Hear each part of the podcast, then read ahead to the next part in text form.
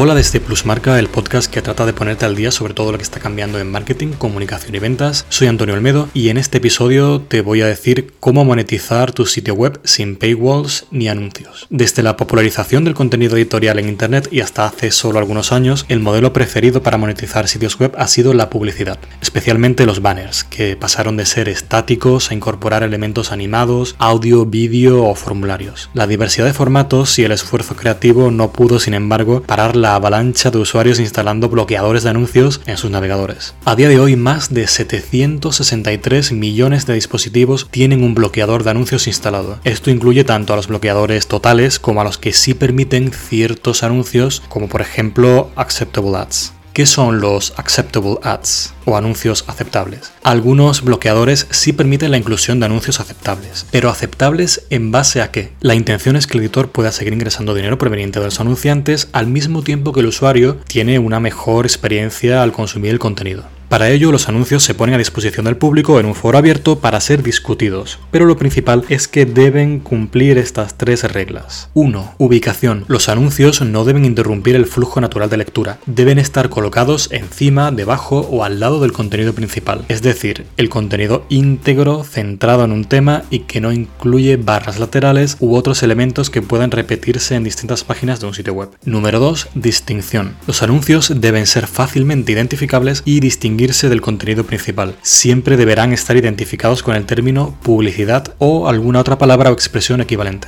Número 3. Tamaño. Hay estrictas reglas para los anunciantes individuales, así como para todo el espacio que ocupa los mismos. Todos los anuncios que son visibles en el navegador cuando la primera página carga no deben ocupar, en su conjunto, más del 15% de la porción visible de la página. Si se coloca más abajo, los anuncios no podrán ocupar más del 25% de la porción visible de la página. Los anuncios tendrán que cumplir además con limitaciones de tamaño de acuerdo a su posición. 200 píxeles de altura cuando se encuentren por encima del contenido principal, 350 píxeles de ancho cuando se encuentren al lado del contenido principal o 400 píxeles de alto cuando se encuentren debajo del contenido principal. La mayoría de usuarios están concienciados sobre la necesidad de que los creadores de contenido reciban una justa recompensa por su trabajo. Simplemente no pueden soportar ver su navegador saturado de publicidad intrusiva y en muchas ocasiones irrelevante, que además les impide consumir el contenido principal de manera ごも。El caso de Brave, el buscador respetuoso con la privacidad que te paga en criptomonedas por ver su publicidad. El navegador de Brave es otra aproximación a un sistema de bloqueo de anuncios que no renuncia a recompensar a los creadores. En Brave creen que mereces recuperar el control en tu uso de Internet y por eso te ofrecen bloquear anuncios, una navegación privada, los sitios web que visites no podrán rastrearte, rapidez de carga, recompensas por visualizar anuncios que protegen tu privacidad y un wallet o monedero digital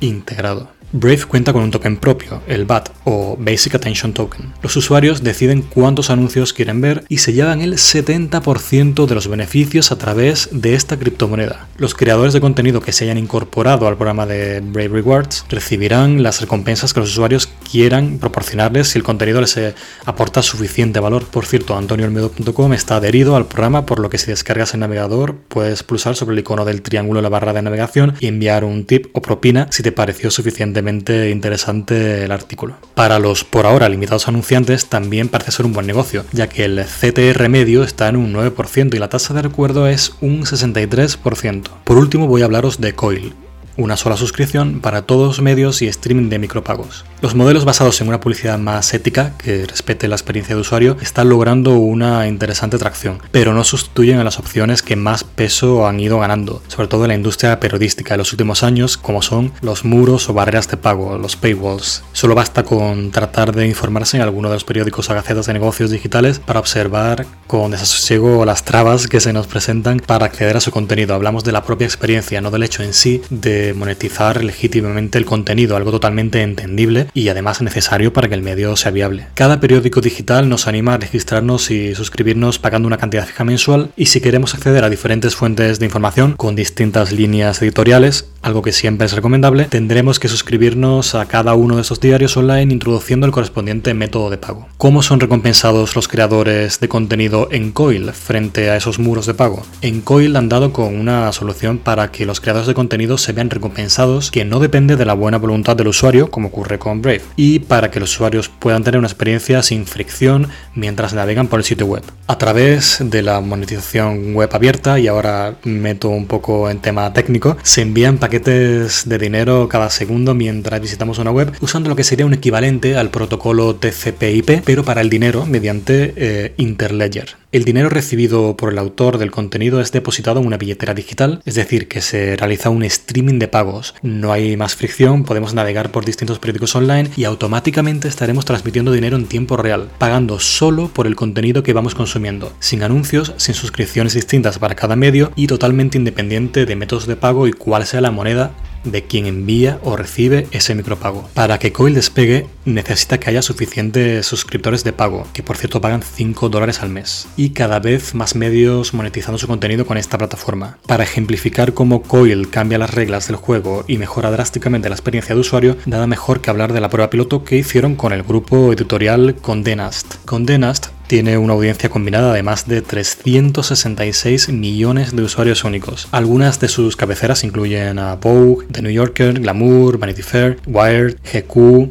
Pitchfork hace tiempo decidieron iniciar un test por el cual sustituyeron los muros o barreras de pago por la monetización web de Coil. Imagina pagar únicamente 5 euros al mes y poder navegar libremente por cada una de estas revistas online sin ser interrumpido por anuncios ni contenido restringido bajo suscripción. Coil también monetiza streamings de otros creadores de contenido en otras plataformas como Twitch y tiene su propia plataforma de vídeos llamada Cinnamon. Si te quedó alguna duda sobre cómo funciona Coil, te recomiendo que busques en YouTube un vídeo que se llama ILP Summit 2019, Coil, puedes poner esas palabras claves y vas a entender y te va a quedar completamente claro cuál es el funcionamiento. Nada asegura que proyectos como Brave o Coil ganen suficiente impulso como para ser utilizados por un gran número de usuarios, lo que haría que fueran realmente útiles, es el efecto en red. Pero la tecnología y la filosofía de monetización están aquí para quedarse. Por una parte, un ecosistema publicitario más agradable y justo para creadores y usuarios, y en ausencia de publicidad, una mejora sustancial de la experiencia y una democratización de la monetización web. Hasta aquí el episodio de hoy, espero que haya resultado de interés y nos vemos en el siguiente. Muchas gracias.